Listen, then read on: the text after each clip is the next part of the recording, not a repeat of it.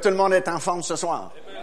Est-ce qu'on peut se tenir debout? On va prier et puis vraiment demander au Seigneur de bien nous diriger encore une fois ce soir. Seigneur notre Dieu, notre Père, quel privilège nous avons en ce début de nouvelle année 2014 d'être réunis en ton nom dans ce lieu. Seigneur, tu connais nos besoins, tu connais chaque personne qui est venue ici ce soir. Seigneur, tu es présent au milieu de nous, puis par ton Saint-Esprit, tu vas nous toucher encore une fois ce soir. Tu vas répondre, Seigneur, aux besoins qu'il y a là dans nos vies. Touche, Seigneur, chaque personne. Remplis-nous de ta puissance, de ton onction ce soir. Remplis-nous de ton amour, de ta sagesse, de ta grandeur, Seigneur, afin qu'on puisse entrer dans cette nouvelle année avec force et puissance, qu'on reste fidèle à toi durant toute cette année, parce que tu reviens bientôt chercher ta glorieuse Église. Dans le nom de Jésus, j'ai prié, puis tout le monde, on peut dire Amen. Donne la main quand même à quelqu'un ce soir, deux, trois personnes, puis dis-leur, t'as bien fait de venir. Amen. Gloire à Dieu. Amen. Gloire au Seigneur. On est béni de vous voir ce soir encore une fois. Et puis, c'est toujours une bénédiction de commencer euh, une nouvelle année avec plusieurs réunions, euh, les unes après les autres comme ça. Ça nous sort un petit peu de l'ambiance euh, des fêtes et puis ça nous replonge dans les choses de Dieu, dans le royaume de Dieu. Puis ça, ça nous fait du bien. Gloire au Seigneur. Puis encore ce soir, on veut continuer dans quelques minutes ce, cet enseignement-là sur la personne du Saint-Esprit, l'importance du Saint-Esprit dans notre vie. Mais je veux vous rappeler que j'ai apporté juste quelques productions parmi les plus récentes productions. Euh, il y a surtout ce coffret-là sur lequel j'attire votre attention, qui s'appelle Une parole prophétique certaine. Et puis c'est deux DVD dans le coffret. Et puis on parle beaucoup concernant la tétrade lunaire qui commence dans quelques mois. Euh, la première lune rouge ou Blood Moon va être sur la part juive au mois d'avril de cette année. Et puis il y en a une deuxième à la fête des tabernacles à l'automne de cette année. Et ça va recommencer en 2015 sur la fête de Pâques, la fête des tabernacles aussi. Puis comme euh, j'ai dit hier, c'est un phénomène très rare. Et à chaque fois que ça s'est produit, le peu de fois que ça s'est produit, euh, il y a eu toujours quelque chose d'important qui est arrivé en Israël. Comme les deux dernières fois, c'est 48-49, euh, création de l'État d'Israël. Il y a eu une guerre, création de l'État d'Israël. 67-68, une autre guerre, la guerre des six jours, libération de la ville de Jérusalem. Qu'est-ce qui va arriver cette année ou l'année prochaine? Je ne sais pas.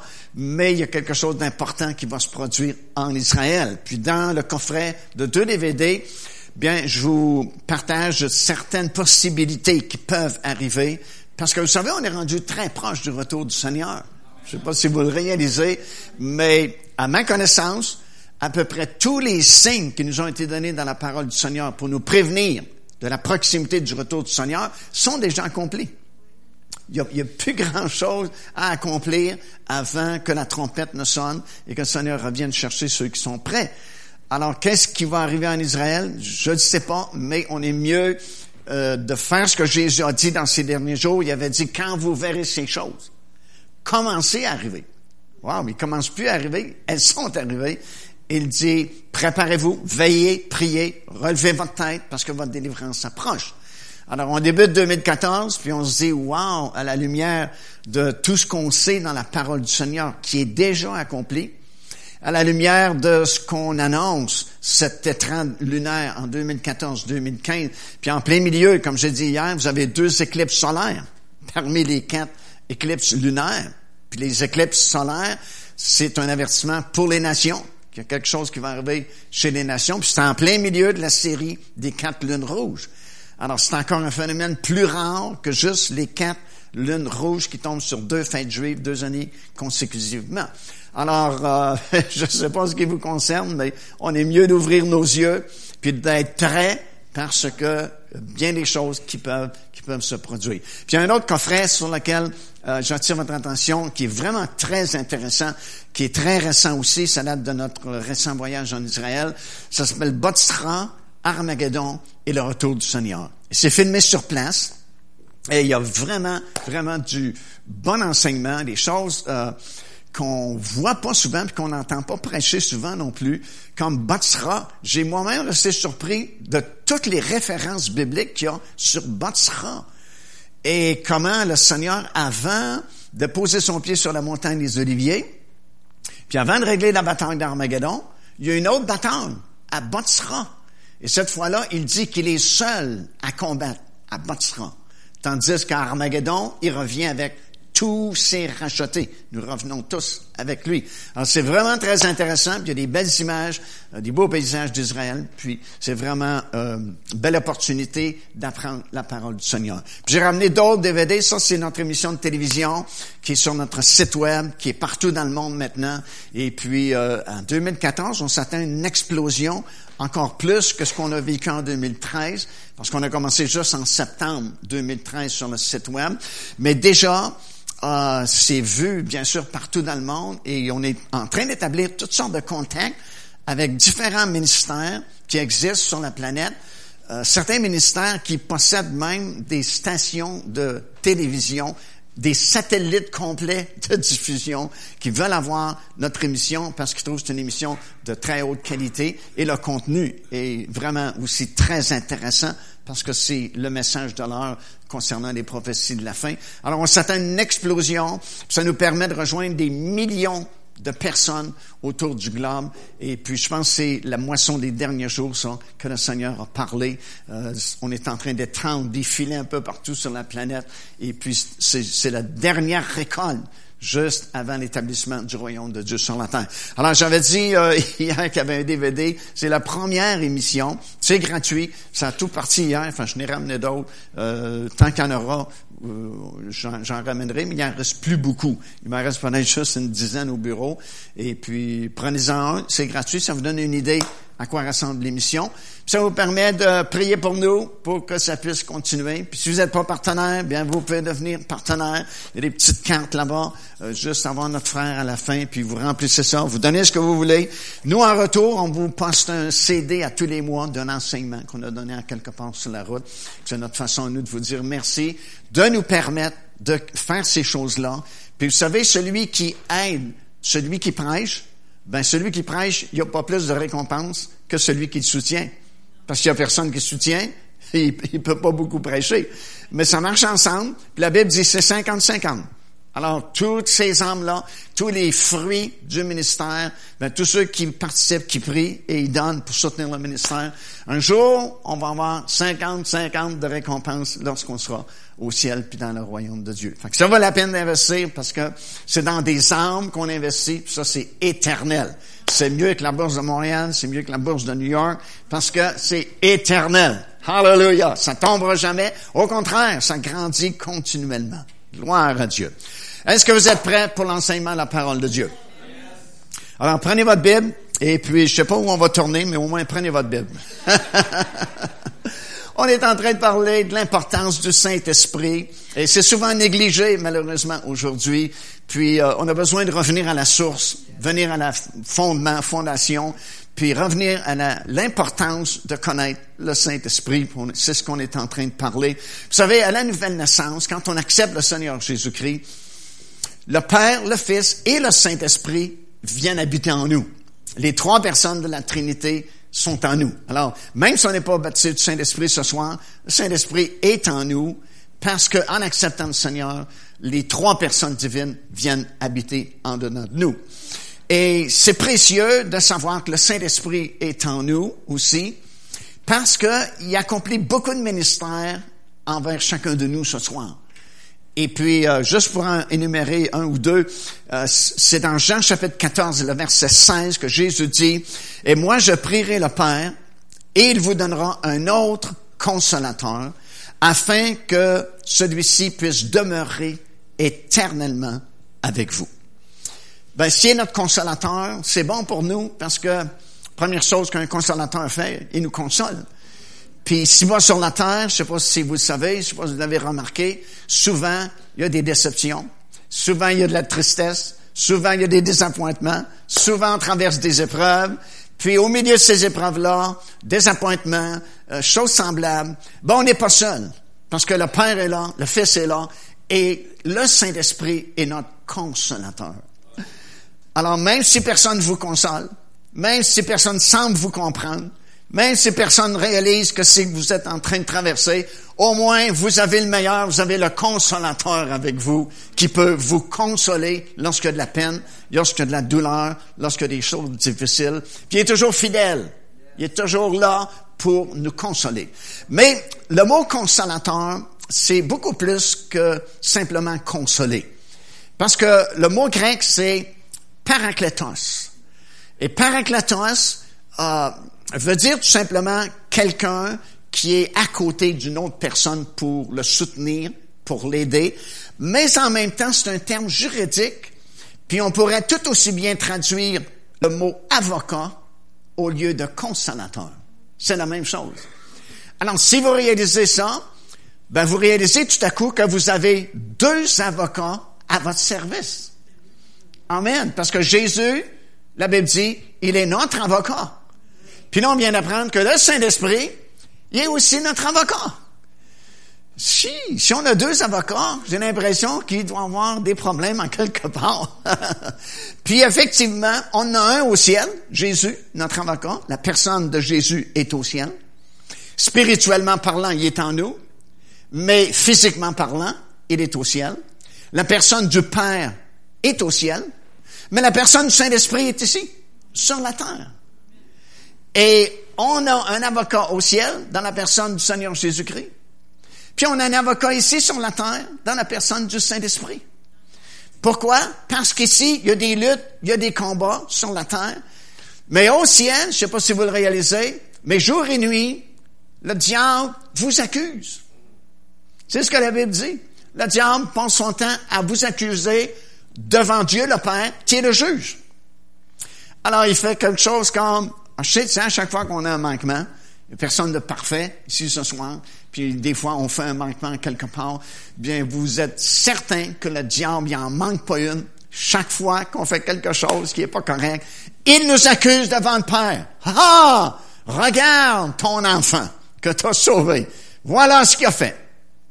Mais, c'est pas plus grave que ça, parce que le Saint-Esprit, lui, sur la terre, va nous convaincre, ce qui va nous pousser à la repentance, demander pardon, et dans la cour céleste, lorsque le diable nous accuse vis-à-vis le juge, qui est Dieu le Père, on a un avocat, le Seigneur Jésus-Christ, pour prendre notre défense.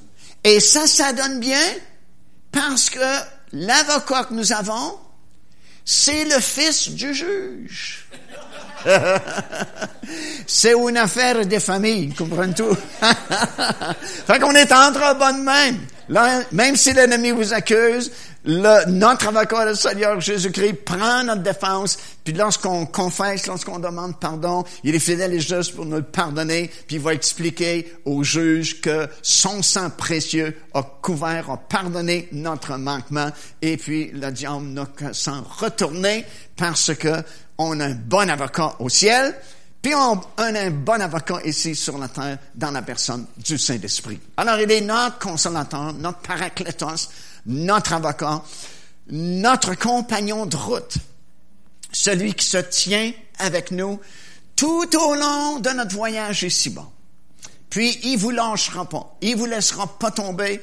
Peu importe s'il y a des mois qui sont difficiles, peu importe s'il y a des années qui sont plus difficiles que les autres, il abandonne pas. Il vous lâchera pas. Il est votre compagnon jusqu'à la fin du voyage. Quelqu'un doit dire Amen, en quelque part. On a appris aussi qu'il est un intercesseur pour nous, Romains chapitre 8, verset 27, qu'il intercède pour tous les saints. Puis là aussi, on est béni en double parce qu'on a deux intercesseurs. On a le Seigneur Jésus-Christ qui intercède pour nous, puis on a le Saint-Esprit ici-bas sur la terre qui intercède pour nous. Alors, écoute, c'est rendu difficile de manquer. C'est rendu difficile de lâcher parce que j'en ai deux qui intercèdent pour moi jour et nuit. Le Seigneur Jésus-Christ là-haut dans le ciel et le Saint-Esprit ici sur la terre. Woo! Hallelujah! Fait qu'on a tout ça gratuitement. On a tout ça et beaucoup plus qu'on pourrait prendre le temps ce soir d'examiner dans les versets de la parole de Dieu. On a ça par le miracle de la nouvelle naissance quand tu acceptes le Seigneur Jésus-Christ, le Père, le Fils, le Saint-Esprit viennent habiter en toi.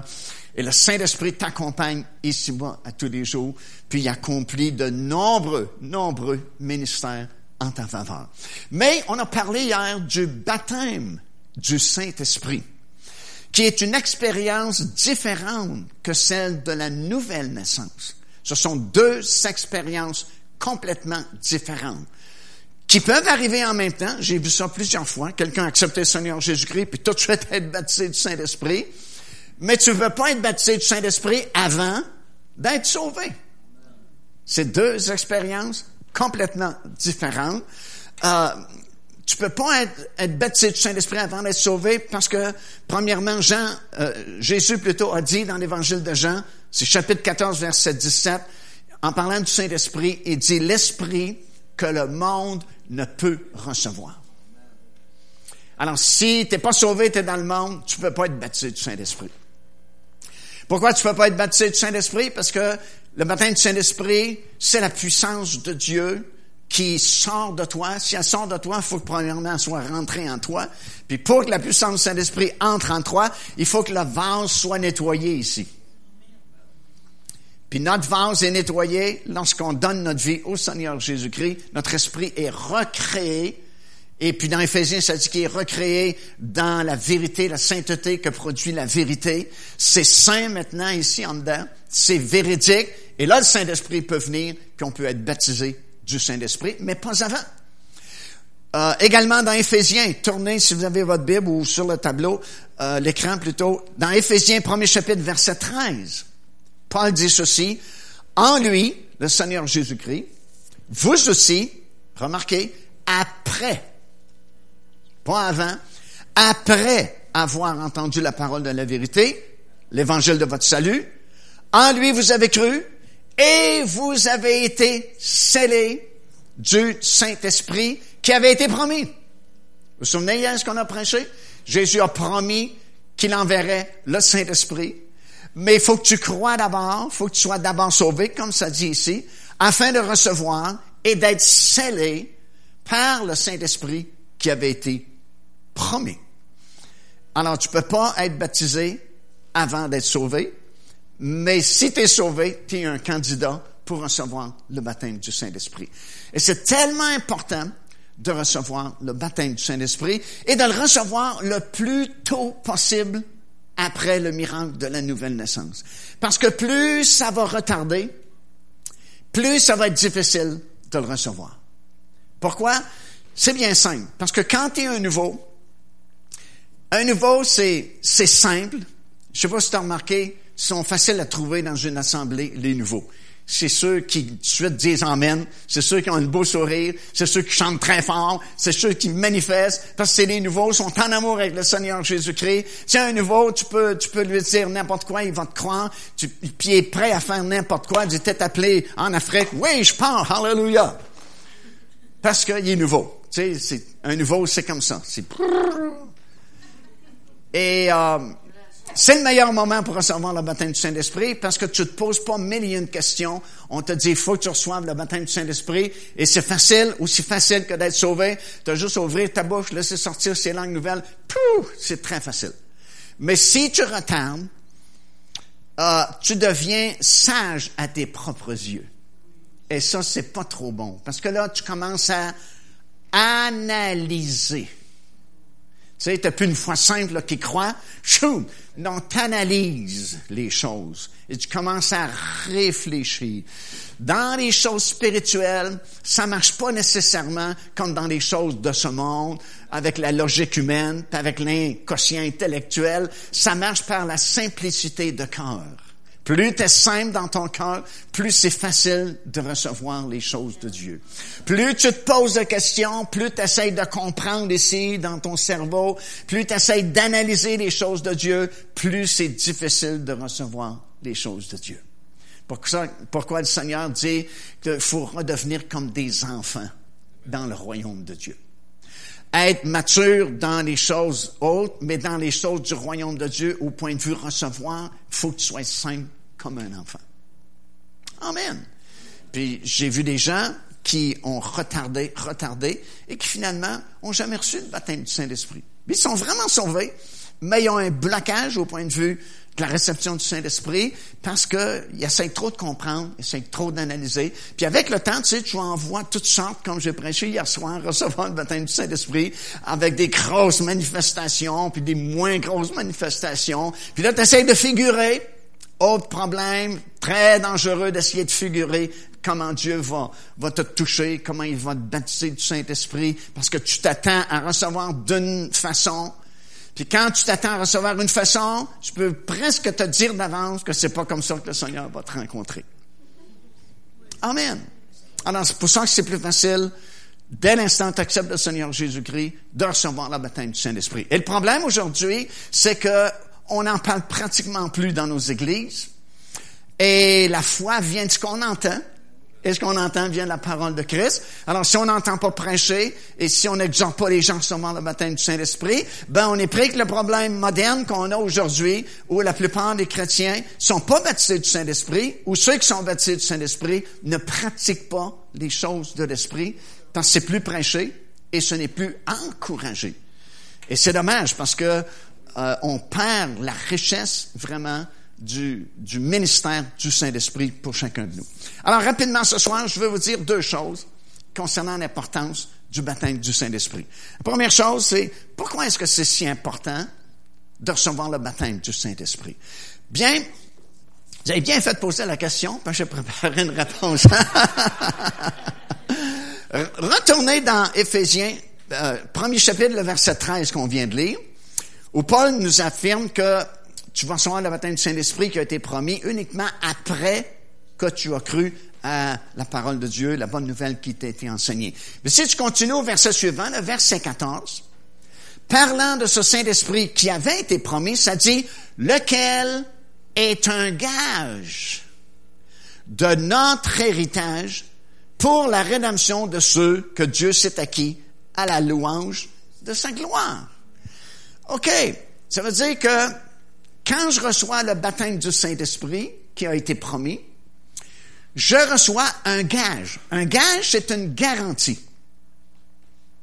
Je reçois la garantie de mon héritage. Parce que je ne sais pas si vous le savez, mais chacun d'entre vous ici ce soir, vous avez un héritage qui est réservé à votre nom. Bon, ça pourrait vous exciter plus que ça. Et la raison pour laquelle ça vous excite pas plus que ça, c'est que la majorité des chrétiens ne connaissent pas l'héritage qui est réservé pour eux. Hmm. Ça avait été une belle place pour dire Amen, l'avait manqué là. Ben, tu sais, c'est comme si t'es pas au courant de ta parenté, puis t'entends parler que t'as un de tes parents quelque part qui est mort, puis t'as laissé un héritage. Puis ça t'excite pas plus que ça, parce que tu sais pas qu'est-ce qu'il y a dans l'héritage. Mais si tu lis à un moment donné le testament, puis que tu vois, wow, tout ce qu'il t'a laissé, là, il y a de l'excitement, parce que tu sais, t'as lu le testament. Mais la plupart des chrétiens n'ont pas lu le testament. Alors, ils savent pas. La majorité des chrétiens savent même pas où est le ciel, savent même pas qu'est-ce qu'il y a dans le ciel, mais tous les chrétiens veulent aller au ciel. Vous remarqué? Si je vous demande à soir qui va aller au ciel, tout le monde lève la main. Mais la plupart ne savent même pas où c'est, savent même pas qu'est-ce qu'il y a au ciel, mais on veut y aller. Pourquoi est-ce qu'on sait pas où est le ciel et qu'est-ce qu'il y a au ciel? Parce que on n'a pas lu le Testament. Et en lisant le Testament, vous allez découvrir des centaines de références à votre héritage. Tout ce qui est réservé pour vous, comment ça va se passer, où vous allez être, comment vous allez régner, sur quoi vous allez régner, comment vous allez être habillé. C'est écrit dans la parole de Dieu. Qu'est-ce que vous allez faire dans, lorsque vous allez prendre possession de votre héritage? Et plus tu es au courant de ça, plus ça t'encourage. Et en plus, quand tu es baptisé du Saint-Esprit, tu reçois une garantie, un gage de cet héritage-là. Autrement dit, quand tu es baptisé du Saint-Esprit, tu as une garantie supplémentaire que tu as vraiment un héritage qui est réservé à ton nom pour toi, puis qu'un jour, tu vas entrer dans cet héritage-là. Maintenant, ce qui est encore plus intéressant, c'est que le mot gage, ici dans Éphésiens, vient d'un mot grec, arabon, qui signifie, entre autres, bague de fiançailles. Ça veut dire que lorsque tu es baptisé du Saint-Esprit, tu reçois la bague de fiançailles qui te garantit qu'il y a un mariage qui s'en vient à l'horizon. C'est la Bible dit que lorsqu'on accepte le Seigneur Jésus-Christ, Paul dit, je vous ai fiancé à un seul époux. Alors on est uniquement que fiancés présentement. On n'est pas encore mariés. On est fiancés. Un jour, il y a une grande cérémonie de mariage. Puis ça aussi, euh, la plupart des chrétiens ignorent ça. C'est pour ça que souvent, on n'est pas motivé à vraiment servir le Seigneur avec du zèle et tout notre cœur. Mais la cérémonie de mariage est décrite pour vous dans la parole de Dieu. L'endroit même où se fera la cérémonie de mariage est mentionné. Puis même les noces qui vont suivre le repas est mentionné. Puis il y a une partie du menu qu'on va déguster qui est écrit dans votre Bible, dans votre héritage. Hmm. Alors, quand tu es baptisé du Saint-Esprit, tu reçois un gage, une garantie, arabonne, qui veut dire, entre autres, bague de fiançailles. C'est comme si c'est une garantie supplémentaire que c'est vraiment vrai que tu appartiens au Seigneur, puis que tu un héritage, puis qu'un jour, le mariage va venir, puis on va être unis vraiment avec le Seigneur Jésus-Christ pour l'éternité. C'est dans le même style de pensée que dans Genèse chapitre 24, où vous avez la belle histoire d'Abraham qui a appelé son plus fidèle serviteur, puis lui a donné une mission d'aller chercher une épouse pour son fils. Tu sais, as quatre personnages, tu as Abraham, tu as Isaac, le fils, tu as le plus fidèle serviteur, puis tu as Rebecca qui devient l'épouse du fils. Mais c'est pas juste une histoire pour endormir les enfants le soir quand ils vont se coucher, mais c'est une figure de ce qu'on est en train de vivre. Parce que les mêmes quatre personnages, on les retrouve aujourd'hui. Abraham, c'est une figure de Dieu le Père. Le plus fidèle serviteur, c'est une figure du Saint-Esprit. Isaac, c'est une figure du Fils, le Seigneur Jésus-Christ. Et Rebecca, c'est une figure de nous, appelée à être l'épouse du Fils, Seigneur Jésus-Christ. Et le plus fidèle serviteur a été envoyé par Abraham dans son, pays. Et puis il avait mis, comme vous savez, un signe devant l'Éternel. Il devait arriver euh, à l'extérieur de, de, la ville, là où était le puits, où les jeunes filles habituellement allaient puiser de l'eau pour les besoins euh, domestiques. Et puis normalement, euh, il y a plusieurs jeunes filles qui se présentent à la même heure pour puiser de l'eau. Alors il s'est dit, va falloir faire un choix. Et il a mis un signe, il a dit, la jeune fille à qui je vais demander de me donner à boire, et qui dira, non seulement je vais te donner à boire à toi, mais je vais te donner à boire à tes chameaux, parce qu'il était parti avec dix chameaux. Et les chameaux étaient remplis de cadeaux, d'or et d'argent, qu'on voulait donner à la future épouse, qui aurait été choisie pour le fils Isaac. Alors, s'il est parti avec dix chameaux, ben, il monte, lui, un chameau. Derrière lui, il y a neuf chameaux remplis de cadeaux et de dons. Ça vous fait pas penser à quelque chose? Les neuf dons du Saint-Esprit qui sont donnés pour l'épouse. Et puis, il, il dit, la jeune fille qui va vouloir non seulement me donner à boire à moi, mais donner à boire à mes chameaux, c'est celle que tu as choisie. Alors, probablement, sa grande surprise, il n'y a qu'une jeune fille. C'est Rebecca. Alors, il lui demande quand même, de lui donner à boire. Et Rebecca vient, puis elle regarde les chameaux chargés d'or, d'argent, de choses précieuses, et elle a fait comme, hmm, ils sont intéressants, tes chameaux. Alors, non seulement je vais te donner à boire à toi, mais je vais te donner, donner à boire à tous tes chameaux aussi. Attention, un chameau qui sort du désert, il peut boire jusqu'à 40 gallons d'eau par chameau. Il y en a 10, fait 400 gallons d'eau. Je ne sais pas si ça a sorti autant de gallons d'eau du puits, mais c'est du travail. Des fois, c'est du travail servir le Seigneur. Amen.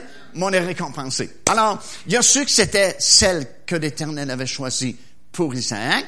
Et une des choses qu'il a faites, il lui a remis un anneau d'or. Vous lirez dans Genèse chapitre 24. Comme elle est comme fiancée déjà, officiellement. Puis là, elle a pris congé de ses parents, demandé à son père qu'est-ce qu'il pensait. Puis son père lui a dit, ben, c'est toi qui décides, parce que le salut, c'est chacun personnel, c'est nous qui décidons pour notre propre vie. Je ne peux pas être sauvé pour vous, vous ne pouvez pas être sauvé pour moi. Puis elle a pris la décision de partir vers quelqu'un qu'elle n'a jamais vu, quelqu'un qu'elle ne connaît pas. Et puis elle est partie avec qui? Le fidèle serviteur, qui représente le Saint-Esprit.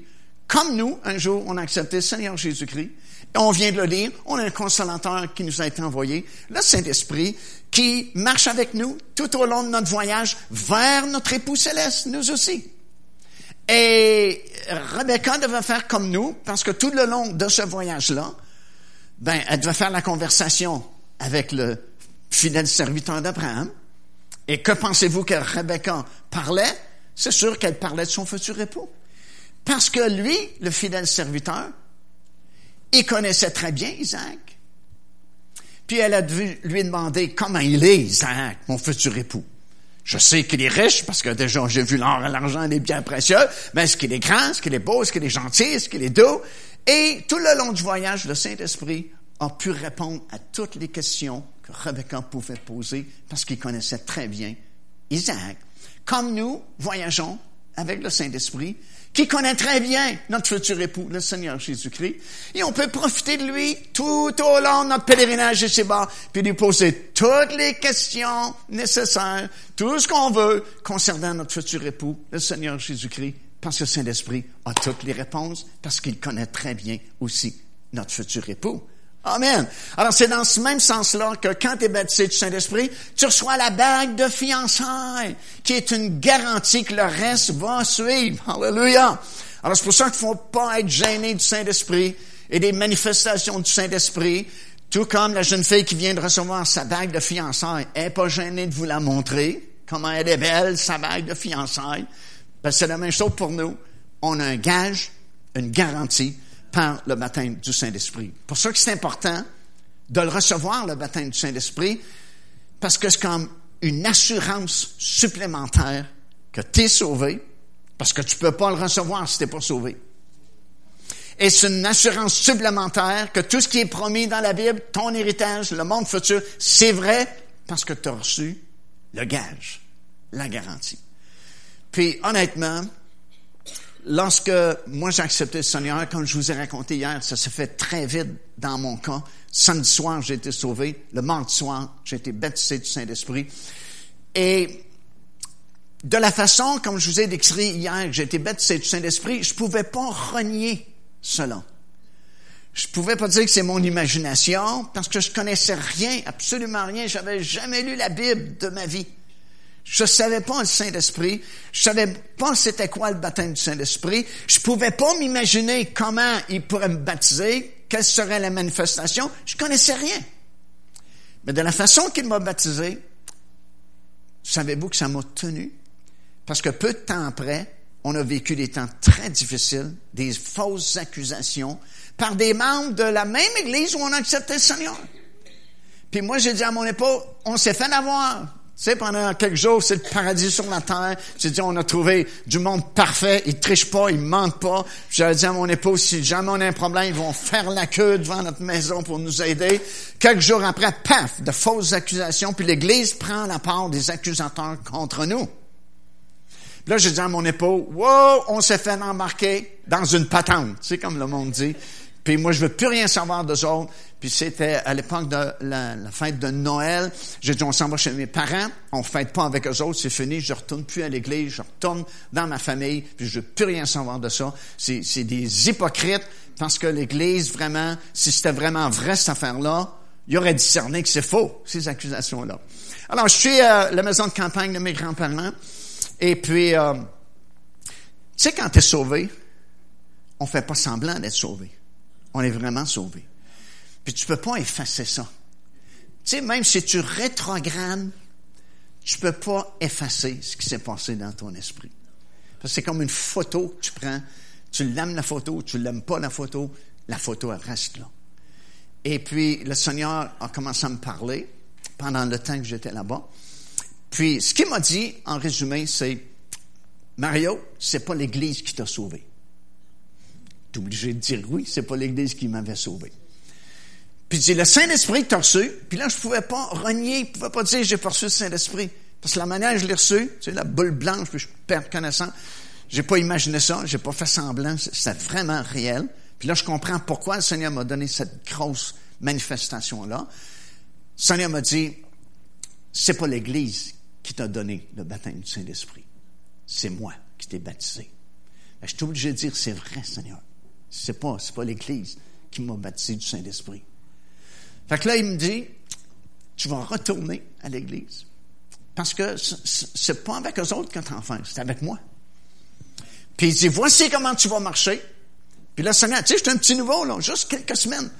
Puis il dit, voici comment tu vas marcher. Si tu marches comme ça, tu me brancheras jamais. Il dit, d'abord, c'est moi.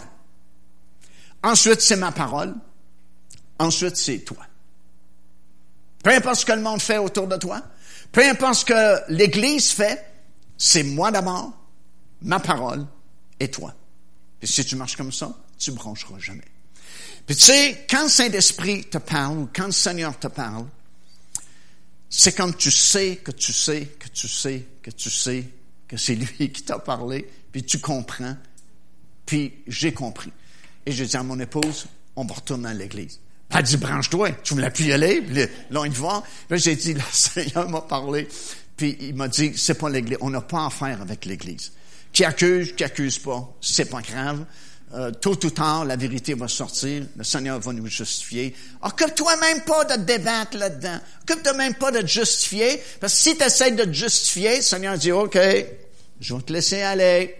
Tu vas casser beaucoup de peau. Mm-hmm. Alors, on est mieux de lui laisser ça entre les mains parce qu'il fait un meilleur travail que nous. Amen. Alors, c'est comme ça qu'on est revenu. Puis, je me dis, c'est grâce beaucoup au baptême du Saint-Esprit qui m'a permis vraiment de revenir puis de rester fidèle toutes ces années-là au Seigneur parce que je sais, que je sais, que je sais que ça venait pas de moi, ça venait pas des membres de l'Église, ça venait même pas du pasteur de l'Église. C'est pas le pasteur qui baptise. C'est pas l'évangéliste qui baptise. C'est pas l'assemblée qui baptise. C'est Jésus lui-même qui baptise du Saint-Esprit. Et c'est avec lui qu'on a affaire. Hallelujah. On n'a pas affaire avec l'Église, on n'a pas affaire avec le pasteur. Laissez-les tranquilles, vos pasteurs. Laissez-les tranquilles, les membres de l'Église. C'est pas de vos affaires. Votre affaire, c'est Dieu, sa parole et vous. Amen. Pourquoi est-ce qu'on a tellement de troubles dans les églises, les assemblées? Parce qu'on s'accuse les uns des autres, on se jalouse les uns des autres, des divisions les uns des autres. Quelle perte de temps! Et comment le diable rit nous puis se frotte les mains, ah, on va les occuper, puis tant qu'ils sont occupés à chialer, critiquer, murmurer, se condamner les uns les autres, ils font pas le travail, puis ils avancent pas, puis il y a quasiment le goût de dire Alléluia.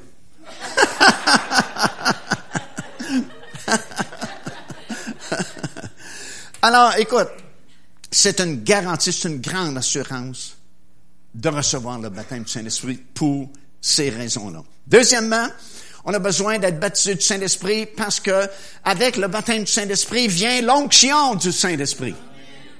Puis on a besoin de fonctionner par l'onction. Tout ce qui est pas fait sous l'onction, tu le fais pas mal pour rien. Puis si tu travailles sans onction, tu te brûles, tu te fatigues. Pour ça qu'il y a tellement de gens qui font ce qu'on appelle des burn-out pas supposé de faire un burn-out dans le Seigneur. Si tu fais un burn-out dans le Seigneur, c'est parce que tu as travaillé charnellement. Tu n'as pas travaillé avec l'onction, parce que quand tu travailles avec l'onction, c'est l'onction qui fait le travail. Tu sais, tu prends, tu prends les héros de la Bible, ils ont fait des choses exceptionnelles, des choses extraordinaires qu'aucune personne peut accomplir humainement parlant. Ils ont été capables d'accomplir ces choses-là parce que l'onction est venue sur eux. Tu sais, Jésus dit dans Luc chapitre 4, il dit, l'Esprit m'a oint pour. Annoncer une bonne nouvelle au pauvre, proclamer une année. On est oint pour le service. Puis quand tu es baptisé du Saint-Esprit, tu as la meilleure onction pour travailler. Tu sais, il y a différents types d'onction, puis il y a différents degrés d'onction. Et tu as différentes qualités aussi d'onction. Et puis, dans l'Ancien Testament, la, plus haute qualité d'onction, c'était l'onction qu'on appelait l'onction sainte ou l'onction royale, qui est décrite dans votre Bible, c'est dans Exode chapitre 30, je pense c'est verset 20 quelques là, euh, qui euh, était composé de cinq éléments de base, puis on ajoutait l'huile de balsamier dans la composition selon l'art du parfumeur, comme ça dit dans votre Bible. Et c'était une huile d'onction réservée uniquement pour le tabernacle ou le temple, pour les prêtres, ou pour l'onction royale, pour roindre les rois en Israël. Ça, c'est la plus haute qualité d'onction dans l'Ancien Testament. Et Dieu surveille ses onctions. Il donne pas son onction à n'importe qui, puis de n'importe quelle façon, parce que l'onction, c'est précieux. C'est ce qui fait le travail, l'onction. Puis si t'as pas l'onction, c'est pas pareil. Tu, sais, tu, tu peux avoir un prédicateur qui prêche le, deux prédicateurs qui prêchent le même message. Un prêche avec l'onction, l'autre prêche sans onction, t'as pas le même résultat. Tu peux avoir un, une simple chanteur ou une chanteuse qui chante avec onction, puis une autre chanteuse ou un chanteur qui chante sans onction, c'est pas pareil. Des fois, la qualité de la voix est moins bonne chez celle qui a l'onction, mais l'onction touche les cœurs des gens. Tu peux avoir une professionnelle ici qui a une voix parfaite, mais pas d'onction. Les gens trouvent ça beau, mais le cœur n'est pas touché. Parce que Dieu travaille avec ses onctions. Puis c'est tellement important que, tu sais, quand Israël a réclamé pour avoir un roi, c'est pas que Dieu voulait pas leur donner de roi, c'est que c'était pas le temps de leur donner un roi, parce que tous les rois devaient sortir de la tribu de Judas. Ben, vous remarquez, le premier roi, il vient pas de la tribu de Judas. Saül, il vient de la tribu de Benjamin. T'as-tu déjà posé pourquoi? La question, pourquoi? Alors que les rois doivent tous sortir de la tribu de Judas. Bien, c'est parce que dans ta Bible, Judas, autrefois, dans l'Ancien Testament, a commis un acte répréhensible, puis il y a eu une interdiction sur la tribu de Judas qui devait durer pendant dix générations. Et David, c'est la dixième génération après Judas. Et quand Israël a réclamé un roi, on n'était pas rendu à la dixième génération. Puis l'interdiction, c'est qu'aucun descendant de Judas ne pouvait entrer dans le temple, aucun descendant de Judas ne pouvait être roi à cause de son action envers Tamar. Vous connaissez l'histoire. Et puis, euh, quand le peuple a crié, la dixième génération n'était pas arrivée. Dieu ne pouvait pas donner un roi à Israël de la tribu de Judas. Et parce qu'ils ont tellement insisté, Dieu a dit, OK, je vais vous en donner un, mais je ne peux pas le prendre de Judas parce qu'il y a une intention, je vais le prendre de la tribu de Benjamin. Alors, il a appelé Samuel, puis il dit, va quand même moindre Saül, même s'il n'est pas dans ma parfaite volonté, puis arrive avant son temps. Mais avez-vous remarqué dans votre Bible? Il lui a dit, prends une fiole et va le oindre d'huile. Puis plus tard, quand il a été rejeté, et là, la dixième génération était arrivée, puis Dieu a pu choisir quelqu'un selon son cœur, David, puis a appelé le même prophète Samuel, puis a dit, va oindre maintenant David, mais vas-y avec une corne d'huile. Saül était oint avec une fiole, David était oint avec une corne. Tu dis, pourquoi? C'est quoi la différence? Bien, c'est parce que Saül n'était pas dans la parfaite volonté de Dieu. Il lui a donné quand même une onction, mais c'est une onction qui venait de la fiole. La fiole est une fabrication humaine. Quelqu'un l'a fabriquée, cette fiole-là. Tandis que la corne, l'onction était parfaite parce que la corne, c'est la création de Dieu. Ça vient d'un animal que Dieu avait créé. Alors, tu sais, il y a différents types d'onctions, puis Dieu est très jaloux de ces onctions. Pour ça que si tu opères sous la puissance du Saint-Esprit, sous l'onction du Saint-Esprit, protège l'onction que tu as.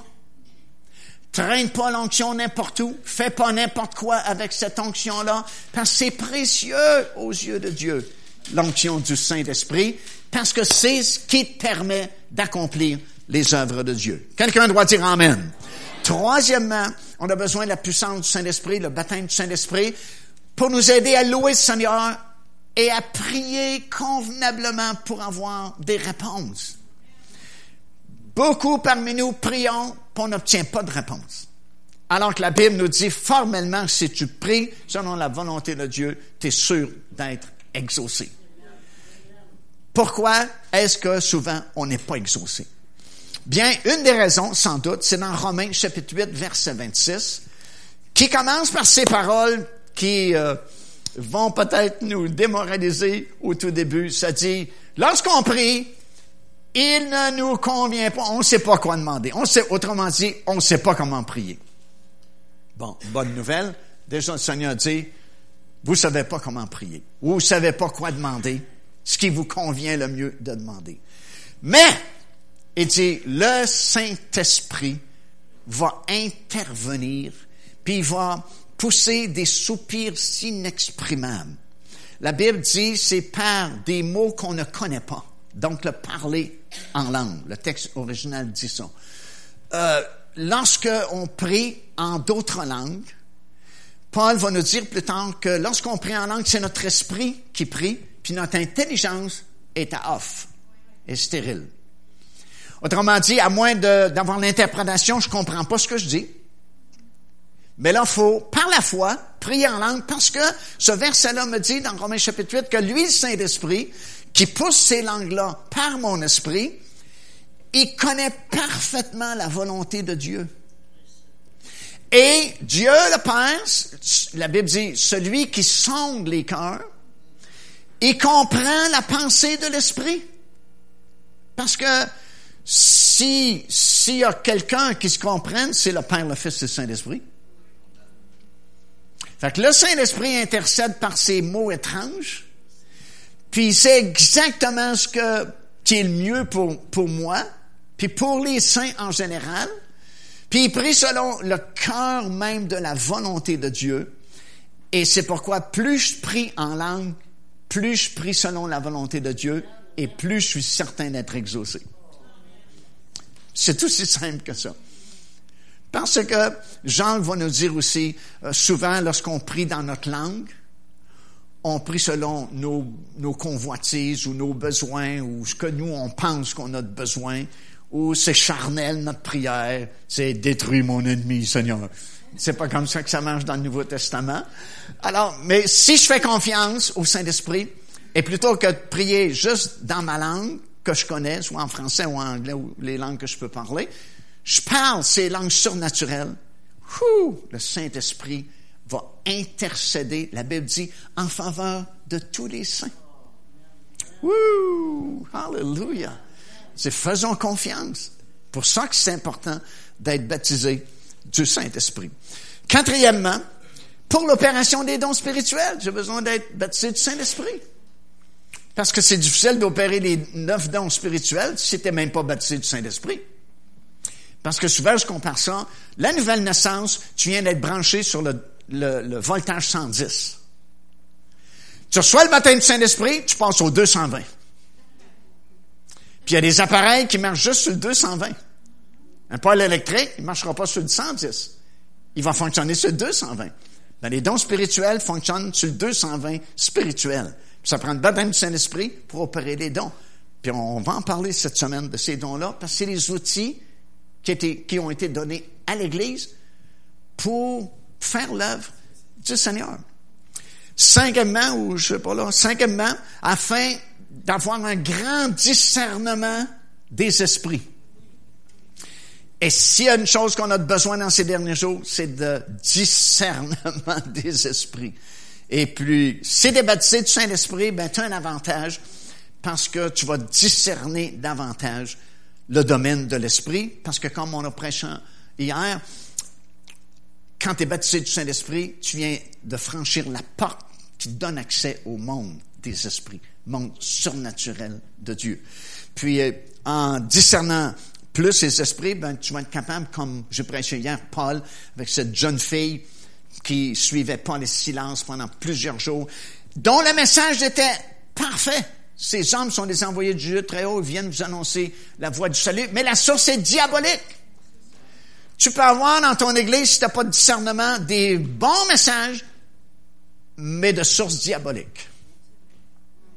Puis ça te prend le discernement des esprits pour trancher, de voir clair là-dedans. Mais ça se fait plus beaucoup aujourd'hui. C'est un peu n'importe quoi qui, qui se véhicule aujourd'hui, parce que justement, on prêche plus beaucoup sur le baptême du Saint-Esprit puis l'importance de ces choses-là. Sixièmement, on a besoin d'être baptisé du Saint-Esprit pour la direction dans notre vie, dans nos ministères, savoir où aller, quoi faire. Tu sais, souvent, tu as, deux, trois, quatre choix devant toi, puis être baptisé du Saint-Esprit, ça va t'aider à comprendre la direction que le Saint-Esprit veut te donner. Si tu n'es pas baptisé du Saint-Esprit, tu peux être dirigé quand même par le Seigneur, mais c'est un niveau inférieur à celui qui est baptisé du Saint-Esprit parce que tu as un contact plus direct avec l'Esprit de Dieu. Puis la deuxième chose que je voulais vous dire en terminant, c'est que si vous êtes baptisé du Saint-Esprit, profitez-en. Apprenez à connaître le Saint-Esprit. Ayez une communication avec le Saint-Esprit. 2 Corinthiens chapitre 13 verset 13, ça dit, et que la communication du Saint-Esprit soit avec vous tous. Pour avoir une communication, faut se parler. Faut être deux. Tu sais, si tu signes un numéro de téléphone, puis tu dis allô, allô, allô, allô, puis il n'y a personne qui dit allô à l'autre bout, tu n'as pas de communication d'établi. Mais tu prends le, même appareil, tu signales le numéro, tu dis allô, puis il y a une personne à l'autre bout qui dit allô, ah, on a une communication d'établi. Ça prend deux personnes pour établir une communication. Le Saint-Esprit et vous. Alors, il faut parler, il faut communiquer, il faut apprendre les façons de faire du Saint-Esprit. Ça devient excitant, mon ami, parce que le Saint-Esprit, euh, il est Dieu, comme on a prêché hier. Puis, il y a une diversité, lui aussi, d'opérations, puis de façons d'agir. Le Saint-Esprit agira jamais deux fois de la même façon avec la même personne. Il va agir d'une façon différente avec toi, d'une façon différente avec toi. Il va te parler d'une façon différente à toi, d'une façon différente à toi, d'une façon différente à moi. Parce que c'est un Dieu personnel que nous avons. Puis il faut que tu développes cette euh, connaissance-là, comment le Saint-Esprit t'approche. Puis demain, tu vas savoir comment opérer les dons spirituels parce que, wow, tu reconnais, c'est sa manière. Il vient de cette manière-là à toi.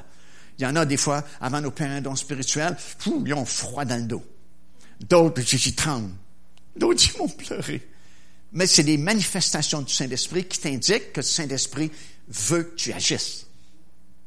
Mais c'est différent avec chaque personne, comme mes flacons de neige. Tous différents. Mais c'est bon, parce que si on apprend ça, on apprend de bonnes choses. Alors, plus tu communiques avec lui, plus tu connais le Saint-Esprit, plus tu connais ses manières. Puis moi, je vous encourage à beaucoup, beaucoup, beaucoup parler en d'autres langues. Parce que c'est le premier signe que vous avez reçu de l'effusion du Saint-Esprit, mais c'est votre connexion spirituelle maintenant avec Dieu puis avec le Saint-Esprit. Plus vous parlez en langue, plus vous êtes en contact avec Dieu. Parce qu'à chaque fois que tu parles en langue, tu crées un miracle. Alors, si on veut plus de miracle aujourd'hui, parler en langue, c'est un miracle. Eh bien, dis, voici les signes, les prodiges, les miracles qui accompagneront ceux qui auront cru. En mon nom, ils parleront de nouvelles langues. Tu parles de nouvelles langues, c'est miraculeux. Et en même temps, c'est ce qui détermine euh, la, la température spirituelle d'une église, d'une assemblée, d'une vie, d'une maison, d'une famille. Pourquoi c'est si froid dans la plupart des assemblées aujourd'hui? Parce qu'on parle plus du Saint-Esprit et on parle plus en langue. Moi, je te garantis, si je peux trouver dans une assemblée un groupe de gens qui sont prêts à dire, nous, là, une heure avant chaque réunion, on est un groupe ici, là, on est peut-être juste cinq ou six personnes, on prie une heure en langue pour qu'il y ait quelque chose qui se passe dans la réunion. Ça vient de changer toute la réunion. Amen. Mais trouve-moi des gens qui font ça aujourd'hui. Il n'y en a plus. Parce qu'on est occupé, on a mille et une occupations, puis c'est plus prêché, fait qu'on n'a plus la conscience de ces choses-là. On arrive souvent fatigué à la réunion, on arrive à la dernière minute parce qu'on a travaillé tard, on a juste bouché à la maison, puis on arrive, on n'est pas préparé. Puis personne n'a préparé les réunions. Alors, on a des chants habituels, on a une prédication habituelle, puis on dit, OK, on se revoit dimanche prochain, bye bye. Mais ce ne fait pas des chrétiens forts. Le secret, est là dans le langage surnaturel. C'est pas des bébelles qui nous a donné le Saint-Esprit, c'est une puissance. Quand tu parles en langue, il y a de la puissance dans ces langues-là, parce que ça vient surnaturel, ça vient du ciel. Gloire au Seigneur. Hallelujah. Rapidement, parce que je ne vais pas vous garder jusqu'à demain, j'ai une autre réunion demain de préparer. Écoute bien, je termine avec ça. Quand tu parles en langue, tu es en train de charger ta batterie spirituelle. Ça, c'est dans 1 Corinthiens, chapitre 14, verset 2 jusqu'à 4. Ça dit en effet, celui qui parle en langue ne parle pas aux hommes, mais il parle à Dieu, car personne ne le comprend, et c'est en esprit qu'il dit des mystères. Celui qui prophétise, par contre, parle aux hommes, les édifie, les exemples et console. Celui qui parle en langue s'édifie lui-même. Le mot grec signifie charge sa batterie. Autrement dit, quand tu parles en langue, tu mets les câbles sur ta batterie. Parle en langue une heure de temps, ta batterie est chargée au maximum. C'est pas moi qui le dis, c'est la parole. Pourquoi est-ce qu'on a tellement de chrétiens faibles aujourd'hui? Chrétien chancelant, parce que la majorité des chrétiens ne parlent plus en langue. Ah, la batterie est pas mal à terre. On est obligé de dire, oh, faut faire attention, pas le blesser, on fait attention, puis on fait attention à ce qu'on dit, puis oh, si on lui donne pas la main, lui dit bonjour, il est insulté, il vient plus à l'église, parce que le pasteur, il dit, hey, des enfantillages de bébés là, là, qui jouent avec des bébelles, écoute, on se posait des hommes, des femmes matures dans le Seigneur. Puis si tu changes ta batterie à tous les jours, parle juste une heure par jour en langue, ou une demi-heure, ou quinze minutes, mais tu deviens fort dans le Seigneur au lieu d'être faible Euh, deuxièmement, rapidement, ça stimule votre foi. Jude, au verset 20, ça dit, pour vous, bien-aimés, vous édifiant vous-même sur votre très sainte foi et priant par le Saint-Esprit. Prier par le Saint-Esprit, c'est prier en d'autres langues. Prier avec mon intelligence, c'est prier dans les langues que je connais. Mais prier par le Saint-Esprit, c'est prier par ces langues que je ne connais pas, les langues surnaturelles du Saint-Esprit. Et puis, ça me permet de m'édifier sur ma très sainte foi. Pourquoi est-ce qu'on a tellement peu de foi aujourd'hui? Parce qu'on ne bâtit pas notre foi, entre autres, par le parler en langue. Troisièmement, ça nous protège contre la contamination du monde. Et à notre époque, mais que tu as besoin de ça. Écoute bien ce que ça dit dans 1 Corinthiens chapitre 14 verset 27. Ça dit, en est-il qui parle en langue que un ou deux ou plus parlent chacun à son tour et que quelqu'un interprète? Là, il est question du don de la diversité des langues, pas le parler en langue que tu as reçu à la réception du baptême du Saint-Esprit. C'est deux choses différentes. Si tu sépares pas ces deux choses-là, tu es dans confusion totale. Quand tu reçois le baptême du Saint-Esprit, tu reçois un langage spirituel que tu peux utiliser 24 heures par jour si tu veux. Tandis que le don de la diversité des langues, c'est un des neuf dons spirituels, on va en parler cette semaine, que tu peux pas opérer à volonté, c'est selon ce que le Saint-Esprit décide. C'est pour ça qu'il y a une réglementation, pas plus que deux ou trois dans chaque service. S'il n'y a pas d'interprète, qu'on se taise dans l'Église, regarde bien, et qu'on parle à soi-même. Qu'on parle à soi-même. Autrement dit, je peux être église, puis je peux me parler à moi-même quand je parle en langue. Alors, je suis très tranquille, mais je me parle à moi-même.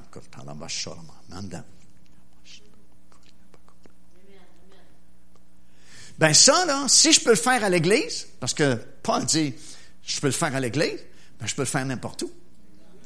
Alors, à ma job, où souvent il y a des conversations vulgaires, au lieu d'écouter les conversations vulgaires, ça ne dérange personne, c'est en dedans. Je me parle à moi-même. Quand tu es avec un groupe de personnes, tu as des jokes, wow, c'est pas acceptable. Je me bâtis moi-même, puis j'évite la contamination du monde. Ça, c'est tout un secret que je vous donne là. Quatrièmement, je sais pas, je suis en à quatre, là, mais dans ce bout-là. Euh, parler en langue, écoute, c'est un repos. On a une gang de chrétiens fatigués aujourd'hui. Ben, parle en langue, tu vas être reposé, tu vas être rafraîchi. C'est une vieille prophétie, c'est dans Ésaïe chapitre 28, versets 11 et 12. Ça dit, sépare des hommes aux lèvres balbutiantes et au langage barbare que l'Éternel parlera à ce peuple. Et il lui disait, voici le repos. Laissez reposer celui qui est fatigué. Voici le lieu du repos. Mais ils n'ont point écouté. Mais a l'air bizarre, cette prophétie-là, dans l'Ancien Testament. Puis on dirait que ça n'a pas rapport avec le parler en langue du Saint-Esprit.